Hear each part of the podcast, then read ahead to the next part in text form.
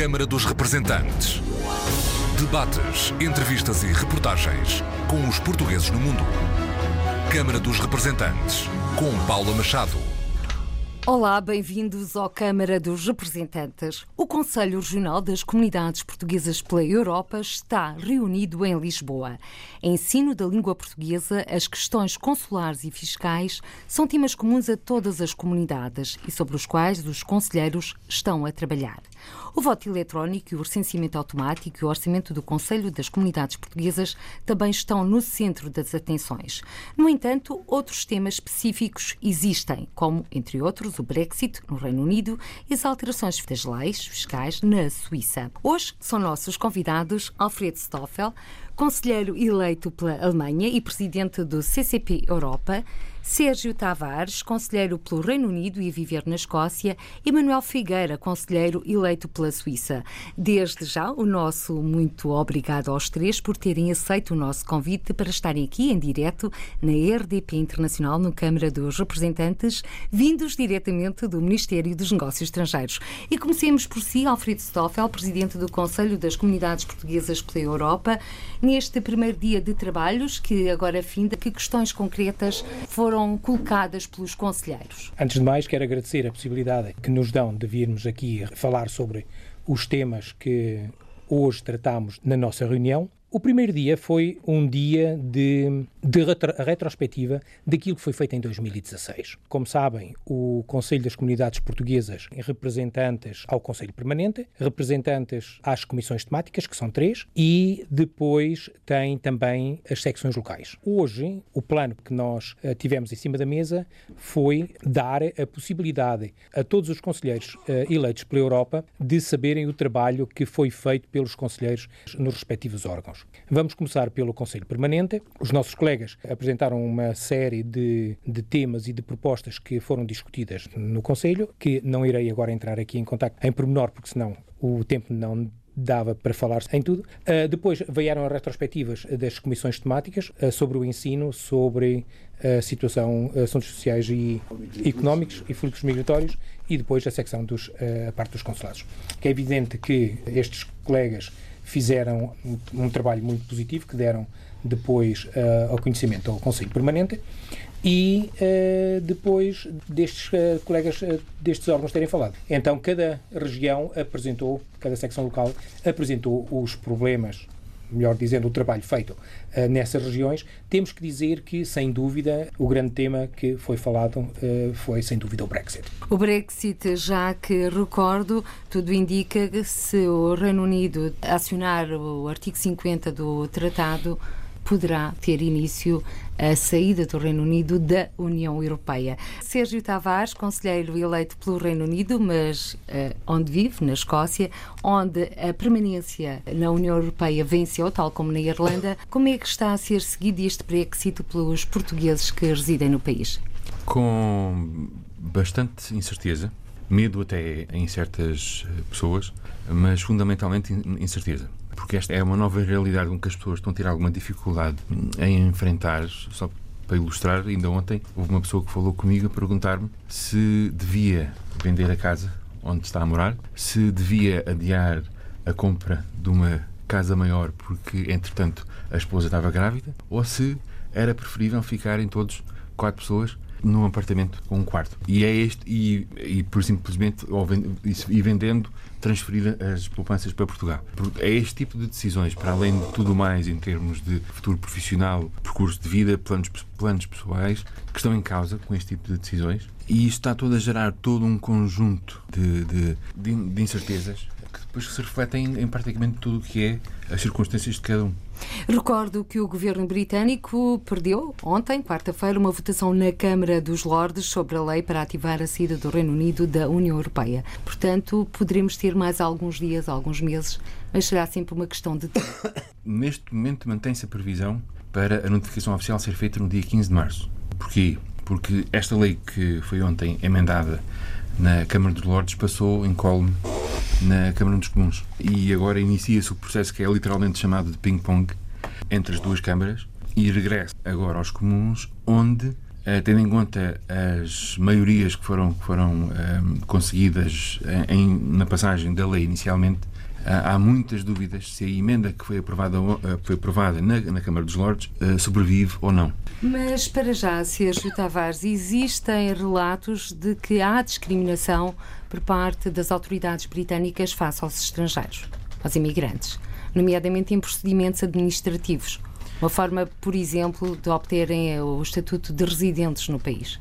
não lhe chamaria propriamente discriminação. O que há é todo um conjunto de novos procedimentos que, não sendo estritamente falando, não sendo obrigatórios, passam a ser de veras aconselháveis a, a, que se façam. Obviamente, ao ser algo que é especificamente dirigido a não britânicos, uh, e neste caso aos cidadãos da União Europeia, até posso entender porque é que alguém lhe chamaria discriminatório, mas do que eles, na forma deles ver, deles verem o, o, o, assunto, é uma forma de começar a ter um registro uh, de quem é que está a viver no Reino Unido e há quanto tempo, há mais ou há menos de 5 anos, em que circunstâncias, se estão economicamente ativos, se estão a exercer os direitos que têm ao abrigo da, do Tratado da União Europeia ou não.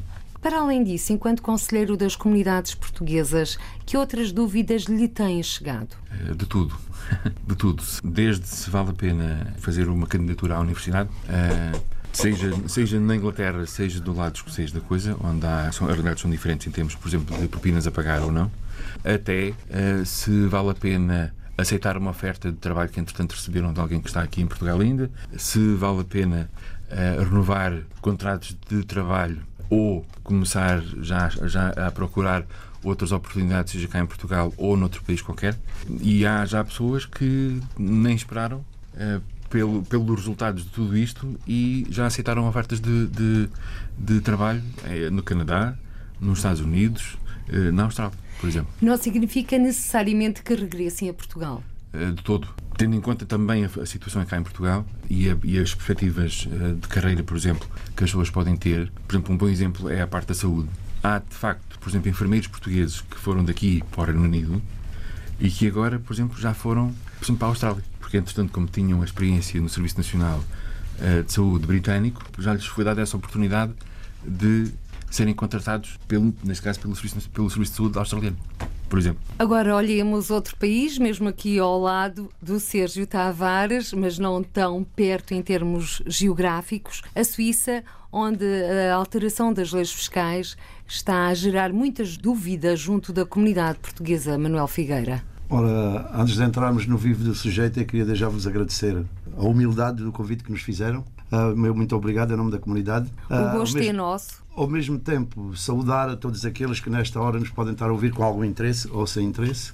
Aí passamos diretamente ao assunto, pois claro, Uh, que esse assunto é um assunto que nos preocupa. Uh, eu nunca vi, uh, para começar, eu nunca vi a comunidade portuguesa tão agitada na Suíça. É e verdade. Já lá está há quantos anos? E já lá estou há 37, efetivamente. Depois, a questão que se põe é que isto é extremamente complicado e ninguém sabe nada fazem-se muitas sessões de esclarecimento e quanto mais esclarece, mais dúvidas há. O facto é que a lei prevê, a lei suíça prevê determinadas penalizações para quem não cumprir o que até aqui já existia, mas não, como, não havia, como não havia métodos de, de, de coação, as pessoas eh, nunca declararam os seus bens. Como há o cruzamento de dados, que a partir de 2018, agora vai haver um cruzamento de dados, eh, como é que eu direi, eh, automático, sim, vai pôr em causa muitos hábitos e talvez maus costumes que até aqui nos têm assistido na Suíça. Penso que já folhei as leis de alto em baixo duas, três vezes, não encontro uh, grandes motivos para grandes preocupações, mas o certo é que a comunidade está preocupada e obriga-nos a nós a dispensar imensas energias para poder assistir nesse campo. Porque caso uh, não haja uma intervenção dos nossos governantes para comatar algumas algumas brechas da lei, também penso que haverá penalizações que serão muito duras para a nossa comunidade. Porque todo este sistema preveio uma retroatividade que vem já de 2007. Eu podia, por exemplo, dar alguns exemplos, que são, porque isto é, isto é muito técnico e é complicado explicar. Por exemplo, declarar os bens na Suíça e todos os bens têm em Portugal implica a declaração de todos os bens. Bens imobiliários, mobiliários, contas bancárias, tudo tem que ser declarado. Isto é o abrigo da lei. Aqui põe-se a questão, que é a questão que as, pessoas se preocupam, e a dupla tributação.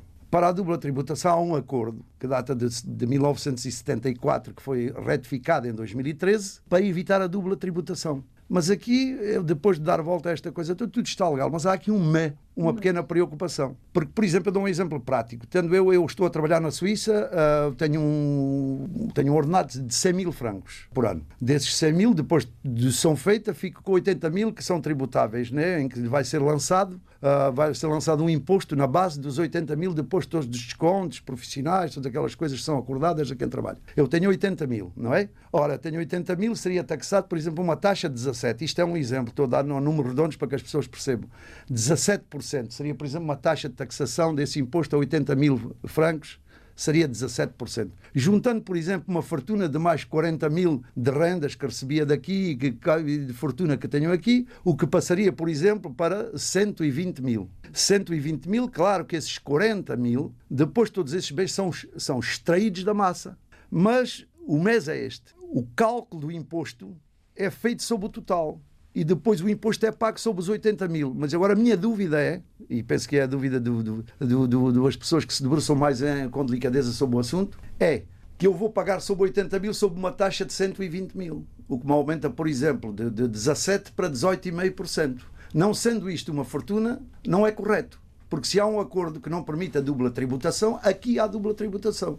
Mas para além desses casos, existem também a questão das pessoas desempregadas. A receberem um subsídio de desemprego pela Confederação Helvética e tendo bens em Portugal, perdem esse apoio. não o subsídio de desemprego é um direito. Todos aqueles que descontam durante um, um, um aquilo que eles chamam de lei cadre, durante um período de dois anos descontam um ano, têm direito ao subsídio de desemprego. Esse ninguém o pode tirar.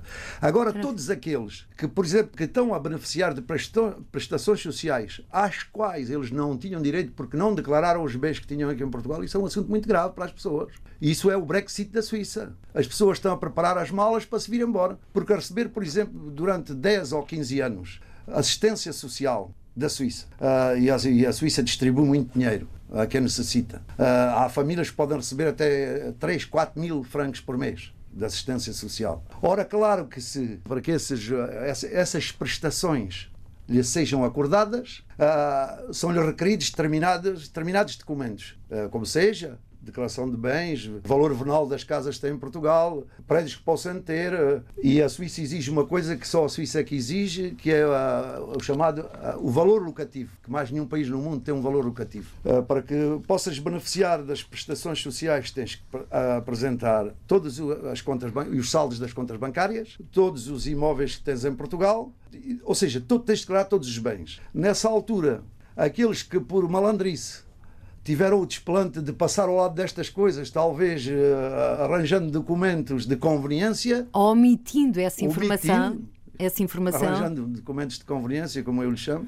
Documentos de conveniência, pois aí existe um problema muito grave. E não são poucos. E isso preocupa-nos bastante. Porque é verdade que as pessoas, e nós tudo faremos para, que, para ver se conseguimos minimizar essa ofensiva. Porque a ser assim, eu, eu via com com muita tristeza que dezenas e dezenas de famílias se vão ver confrontadas talvez a, à expulsão, à condenação, ao reembolso, com juros e multas de tudo aquilo que receberam. E para isso basta ter um imóvel em Portugal, uma casa? Basta ter um não imóvel declarada. em Portugal, mas o imóvel em Portugal, se está declarado, está declarado. Mas se, se não, estiver declarado? Se não estiver declarado, se não pagou impostos aqui em Portugal e não pagou lá, ou seja, o cruzamento de dados automático vai permitir, através dos dossiês que vão ser constituídos, vai permitir quer os suíços, quer os portugueses saberem que isso aconteceu. E isso é muito grave. Manuel Figueira, já existem portugueses a fazer as malas para regressar a Portugal? Ah, aquilo que, que me chega aos ouvidos ainda há, há, há, dois dias antes de vir para aqui, aquilo que me chega aos ouvidos é que já há muitas pessoas a pensar nisso. E outros a pensar em vender as coisas aqui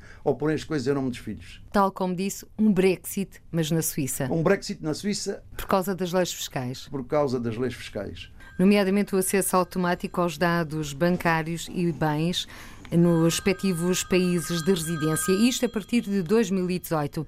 Alfredo Stoffel, conselheiro eleito pela Alemanha, presidente do Conselho das Comunidades Portuguesas pela Europa, estes assuntos são os assuntos que preocupam os portugueses no mundo, neste caso estamos a falar na Suíça e no Reino Unido. Mas outros assuntos existem, nomeadamente as questões consulares que estão no centro das atenções, não obstante as permanências consulares. Sim, sem dúvida. Vamos, por exemplo, falar, uh, vamos primeiro falar na generalidade para depois passarmos aos casos particulares. Uh, se nós fizermos uma, uma análise transversal a todas as, as nossas comunidades na, na Europa, nós, uh, já não vou falar no mundo, mas vamos falar agora aqui na, na Europa, nós temos três problemas que são comuns a todos, pelo menos três problemas que são comuns a todas as comunidades. O primeiro problema é, sem dúvida, o ensino. O segundo problema, sem dúvida, a rede consular e o apoio consular. Temos casos específicos, como agora já foi falado aqui pelo, pelo Sérgio e pelo Manuel Figueira, que neste momento são casos específicos da Suíça, são casos específicos da Inglaterra, mas ou do Reino Unido, mas o que é que quando a lei for aplicada, por exemplo, sobre a transmissão de dados fiscais em toda a Europa, o que é que irá ser na Alemanha, o que é que poderá ser na França, são uh, coisas que neste momento ainda não se falam. Nós temos, uh, sem dúvida, um problema que, que vai vir um dia à tona d'água, que vai ser o apoio à terceira idade, o apoio a imigrantes carenciados, que neste momento não se fala. O ASIC e o ASEC. Sim, mas uh, nós vamos, vamos transportar as coisas para o, digamos assim, para o plano Uh, real. real. Nós sabemos que uh, existem pessoas da segunda geração que são desenraizados, são desenraizados em Portugal, são já eram desenraizados no estrangeiro, depois uh, vieram para Portugal, não se adaptaram, regressaram e vamos ter que olhar para essas pessoas dentro de um futuro muito próximo. São talvez não, não, não, sejam muitas, não, não, há, não podemos dizer agora, não, não podemos quantificar o número de pessoas, mas sabemos que aqui as instituições sociais vão ter um papel relevante, que Pronto, aqui em Portugal haverá, terá que haver uma parceria com determinadas instituições sociais. Vamos agora, por exemplo, falar na Alemanha, com tipo Caritas ou Arbeiter Wohlfahrt, de modo a fazer um rasteio do que é que há na verdade. Falamos só por falar ou qual é a necessidade uh, de apoio para estas pessoas. E depois, através de que organizações é que estes apoios vão ter que ser dados. Agora, há outros temas que também dizem respeito às nossas comunidades. Vamos ver a instabilidade política que está a começar a aparecer na Europa, sobretudo pelas políticas populistas de alguns partidos. Nós temos a situação da Inglaterra foi, por assim dizer, o motor de arranque para as digamos assim, abriu as portas aos populistas. Uh, sem dúvida, a eleição de Trump nos Estados Unidos ainda abriu mais, já não abriu uma porta, abriu um portão. E nós temos agora situações como na Holanda, em que Gerd Wilders está em alta. Temos partidos uh, xenófobos, por exemplo, na Alemanha, como a AfD, que já esteve em alta, mas há quem, não sei se é para acalmar a, eh, a população, se é, na verdade, uh, se as sondagens são mesmo reais, em que eles estão já a perder um bocadinho mais de, de apoio, porque existe uma, digamos assim, um Partido Social Democrata que está está a fazer um bom trabalho e depois temos as outras uh, situações de movimentos populistas que uh, vão começar a visar os estrangeiros. Por exemplo, vamos, vamos eu vou, vou, dar um exemplo. Quando se fala na Alemanha sobre estrangeiros, geralmente fala-se sempre estrangeiros pessoal do leste ou pessoal que uh, fora do espaço comunitário. Fora do espaço comunitário. O, isto, digamos assim, é a linguagem política. Um alemão que seja xenófobo está-se absolutamente nas tintas. Uh, se o estrangeiro é português, se é turco, uh, existe. Basta não ser alemão. Basta não ser alemão. E há quem acredite, quem seja ainda ingênuo, ao ponto de acreditar que uh, quando se fala em que, quando se fala em racismo, eles não falam de nós, falam dos outros. Isso aí é uma ideia que está talvez enraizada na nossa comunidade, talvez para a defesa, defesa própria, mas uh, quando chegarmos a um ponto de haver, entre aspas, agora racismo declarado, acho que a nossa comunidade e as, comunidades uh, do espaço europeu também não vão ficarem. eh, não vão ficar. É... Numa altura em que não se fala tanto da crise dos refugiados, porque agora passou para segundo plano, já que as questões políticas se superpõem. A crise dos refugiados foi uma válvula, foi, por assim dizer, um escape que abriu as portas uh, aos populistas da extrema-direita.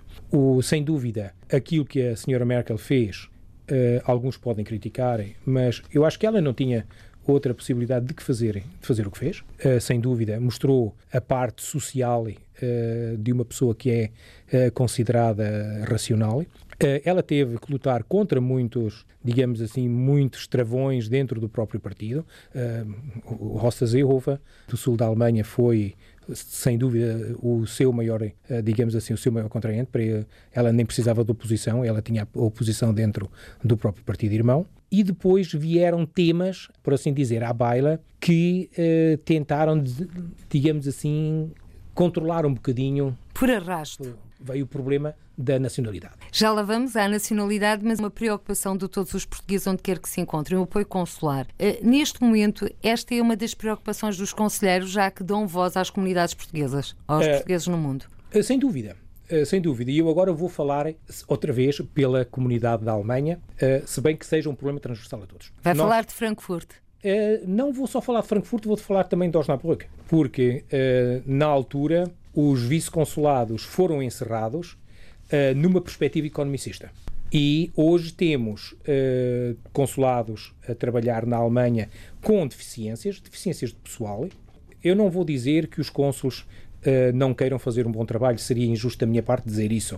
Uh, eu acho que os cônsules na Alemanha estão a fazer o melhor dentro do âmbito das, e das possibilidades que eles têm. Agora, o que eu acho é que uh, talvez se tenha que pensar numa diplomacia, ou num, digamos assim, num sistema de consulados gerais, talvez numa, numa outra forma, talvez tenhamos que definir uh, o trabalho dos consulados gerais e depois dizer nós temos que fazer consulados gerais, uh, tem que ter um trabalho de proximidade. E um trabalho de proximidade seria, sem dúvida, para nós, a reabertura de Osnabrück como escritório consular. Tá, vamos, eu, eu digo o escritório consular porque nós podemos dar o nome à criança que quisermos. E então também a Frankfurt, sem dúvida, porque iria apoiar, digamos assim, iria dar um apoio muito grande à zona de, de Stuttgart, que agora que é responsável pela área consular, eh, para a antiga área consular de Frankfurt, e daria mais uma proximidade entre o Estado português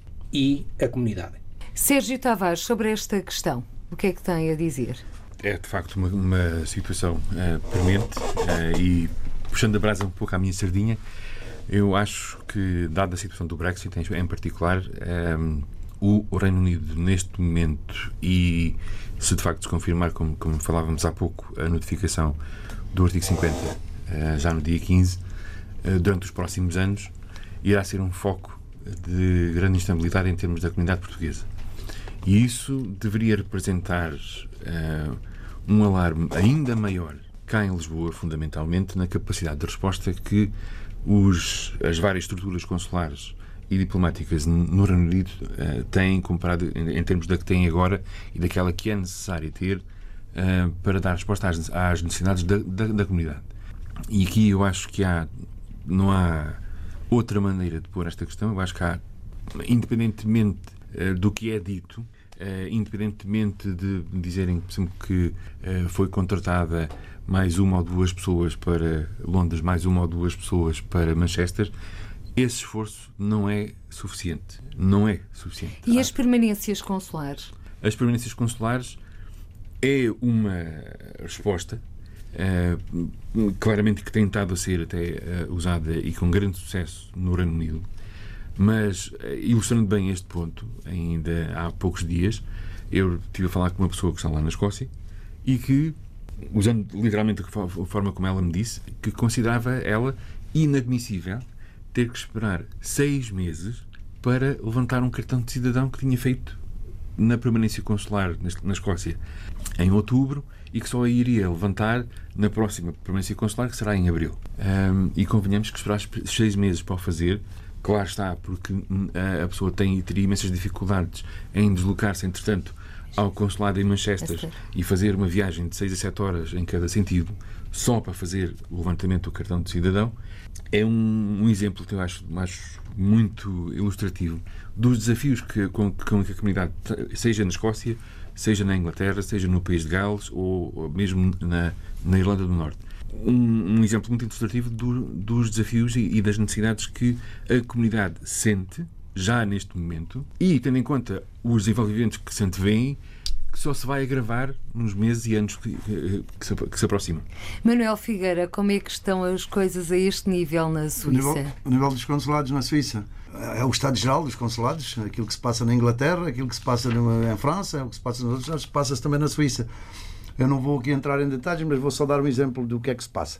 O que se passa no, o que é que se passa no consulado ali onde, onde eu vivo? O consulado de Sion é o exemplo do que é que se passa. O consulado, ah, quando nós conseguimos levar para ali o consulado, era para 12 mil portugueses. Hoje somos 35 ah, mil. Ah, as máquinas eram novas, hoje estão velhas, não funcionam.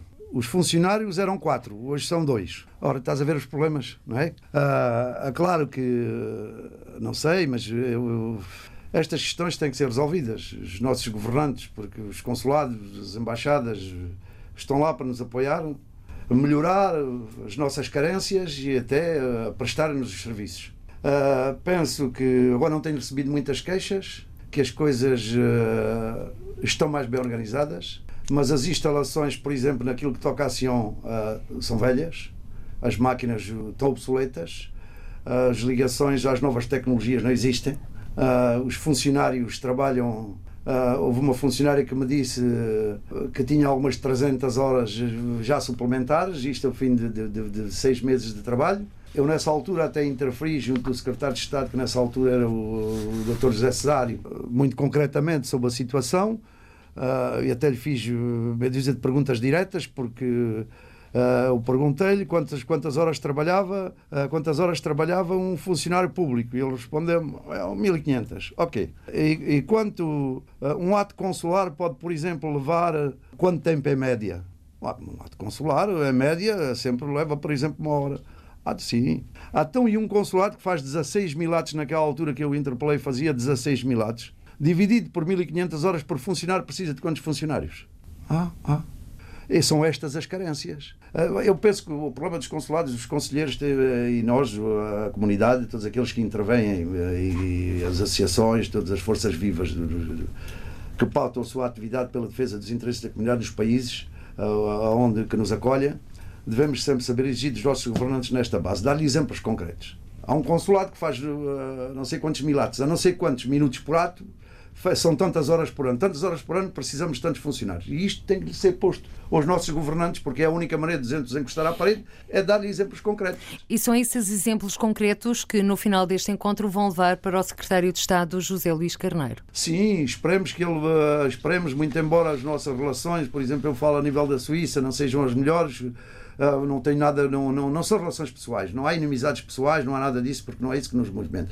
Aquilo que, uh, que a comunidade portuguesa está um bocado descontente de ser representantes com, com, a atual, uh, com o atual secretário de Estado, mas ele vai nos ouvir, porque está habituado a nos ouvir, mas não só quer, quer que ele nos ouça, quer, que, que ele tenha que agir em função daquilo que ouve. Das palavras aos atos. E são exigências que nós lhe vamos fazer. Mas vamos lhe fazer exigências, nem que seja, nem, nem que seja por contrato público. Tais Porque, como Manuel Figueira. Tais como exigir, exigir compromissos escritos que resolvam os problemas. Porque a boa vontade, a boa vontade só não chega, é preciso ação. Há momentos que só a educação não chega, é preciso passar à ação. E nós, neste momento, uh, temos que obrigar os nossos, os nossos governantes a passarem à ação, porque eles alimentaram-nos muitas esperanças e a gente ainda não perdeu a esperança mesmo se a esperança recua, nós, conselheiros, estamos dispostos a recuar com ela, mas não a perdemos. E Manuel Figueira, uh, e é uma pergunta para os três também, mas começo por si. Este ato único de inscrição consular, anunciado hoje pelo Secretário de Estado aos Conselheiros da Europa, que vai arrancar no, entre abril e maio no Consulado-Geral de Portugal em Barcelona. Uma espécie de consulado em casa. Vai resolver a situação? Ou vai minimizar os danos? Vai minimizar, vai minimizar a situação. Mas não é isso que nós queremos. Nós queremos ser tratados como qualquer português, em igualdade. Nós não precisamos ser tratados de uma forma diferente, não queremos ser melhores nem piores. Queremos ser tratados, como diz a nossa petição, como diz os nossos. Agora habituámos a este, que cada um elege os seus slogans, nós elegemos o nosso. Somos todos portugueses e é assim que nós queremos ser tratados. Não queremos. Porque o licenciamento é obrigatório, não é? E automático em Portugal. Porquê é que, nós somos, porquê é que não somos tratados da mesma maneira? Sempre que nós vamos praticar um ato, às vezes a montanha, às vezes a montanha para esses mas pode ser um buraco para a gente chegar mais longe. Porque nós o que queremos é ser tratados como portugueses. E como portugueses, não é que o mérito seja só nosso, mas penso que nós temos mérito, porque somos portugueses que longe da nossa terra conseguimos singrar, ainda conseguimos uh, promover o nosso país, às vezes sofrendo as vicissitudes dos nossos governantes, tudo aquilo que eles nos obrigam e nos sacrificam, que desde de, porque não, não nos dão os meios que nos deviam pôr ao nosso alcance, é tudo retórica, eh, meios financeiros não há, e como eu costumo dizer, se não há meios financeiros para fazer funcionar o Conselho, porque nós somos conselheiros, como é que a gente não se esqueça também dessa função? Não há meios para fazer funcionar o Conselho, e como se costuma dizer, não sou muito amigo do dinheiro, até não é o meu, mas é, o dinheiro é o diabo, mas o diabo é não o ter, porque hoje tudo se compra e a gente não se pode movimentar. Eu, por exemplo, se, se não houver apoios, o que é que o Conselho pode fazer? Eu falando precisamente da minha comissão, eh, posso agora eh, da minha Comissão Assuntos Sociais, Fluxos Migratórios, Económicos e não sei o quê. O que é que eu posso fazer nessa Comissão além daquilo que já fiz? Tenho dossiês e dossiês completos do antigo, do último mandato, não do mandato presente.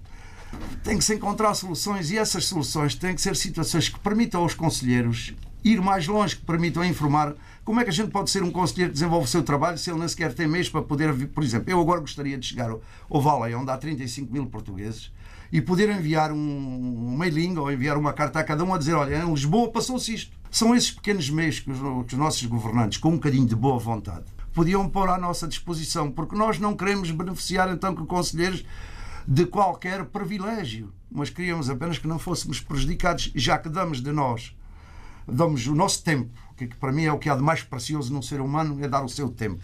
Porque se o, quando a gente dá o tempo, ele já não volta, a gente deu o tempo, é a coisa mais preciosa. Damos o nosso tempo trabalhamos em prol do nosso país. Uh, pagamos aqui os nossos impostos, mandamos para cá as nossas remessas e depois sermos tratados como portugueses de segunda às vezes dói. E agora passo a palavra para o Alfredo Stoffel, uma análise a este ato único de inscrição consular.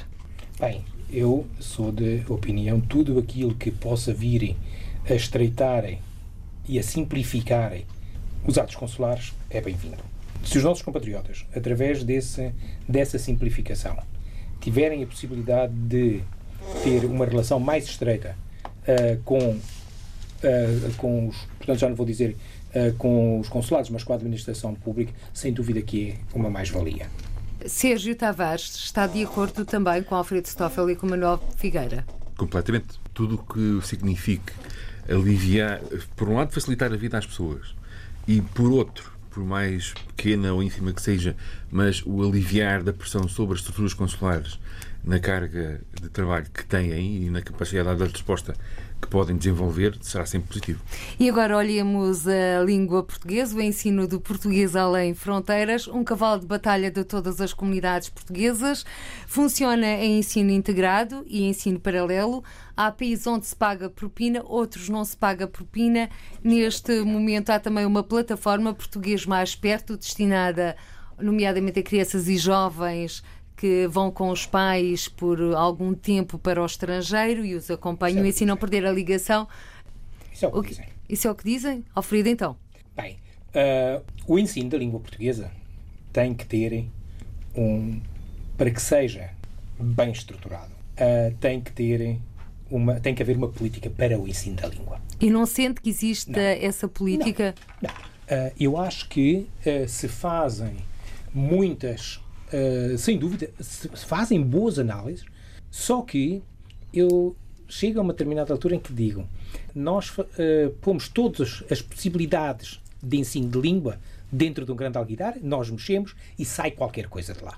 A longo prazo, uh, vejo que há muita diversidade na apresentação de projetos, porque, como já disseste, temos o projeto, temos ensino integrado, temos ensino uh, paralelo. paralelo, temos ensino uh, à distância, à plataforma agora com a mais plataforma. Perto. E eu não sei se com essa nova plataforma se não irá criar condições para, digamos assim, aquilo que nós entendemos por ensino português no estrangeiro, o tal EPE, o, ling, o ensino da língua materna, uh, se não irá continuar ainda mais a esburacar, a esmiuçar todo uh, este trabalho para, para mais tarde, por uma perspectiva também, outra vez, de uh, pouparem uh, dinheiro, de, de, de então levarem o ensino de português de uma outra forma às comunidades. Não sei, Ou vamos lá seja, afastando os próprios interessados Sim. da aprendizagem da língua Sim, portuguesa. sem dúvida. Uh, para, que de, para que deixemos bem uh, claro, uh, a situação é a seguinte: sem dúvida que nós temos comunidades que têm necessidade deste tipo de ensino. Antigamente, nós tínhamos a telescola aqui em Portugal. Eu ainda me lembro, quando andava cá em Portugal na escola, que havia colegas que tinham feito o, o, ciclo na. O ciclo na, Uh, através, através da telescola. Uh, portanto, na altura era, uma, era, sem dúvida, foi uma mais-valia para todos aqueles que viviam longe da cidade onde havia a escola. Sem dúvida que esta plataforma pode ser também a possibilidade para algumas comunidades que não, uh, para já, que não são em número, que não são grandes, que estão tanto ou quanto isoladas, pode ser a possibilidade de lhes vir a transmitir o ensino da língua portuguesa. Agora, nós temos que ver é que nós temos diversas vertentes do ensino. Portanto, existem várias diferenças neste Sim. ensino e, ao mesmo tempo, pode estar a perder-se a matriz identitária da língua. Uh, sem dúvida. Agora, quero falar aqui em causa própria. Uh, gostava de deixar aqui uh, a informação de que no dia 18 de março, um grupo que se formou na Alemanha à volta também de um grupo de carolas irá avançar com uma primeira conferência sobre a, da, sobre a comunidade portuguesa na Alemanha e o tema principal será o ensino. O ensino da língua materna, ou, portanto, o ensino de português como forma identitária e de integração da nossa comunidade. Recordo que é uma associação uh, que visa dar a conhecer quem são os cerca de 130 mil portugueses que vivem na Alemanha e refletir sobre as questões que lhes nós, são caras. Nós queremos refletir sobre temas que dizem respeito à comunidade portuguesa na Alemanha e uh, posso já dizer, sem avançarem com muito mais coisas, vamos fazer essa, essa, essa conferência agora em março, mas já estamos a planear uma segunda conferência para o fim do ano que será sobre os problemas sociais.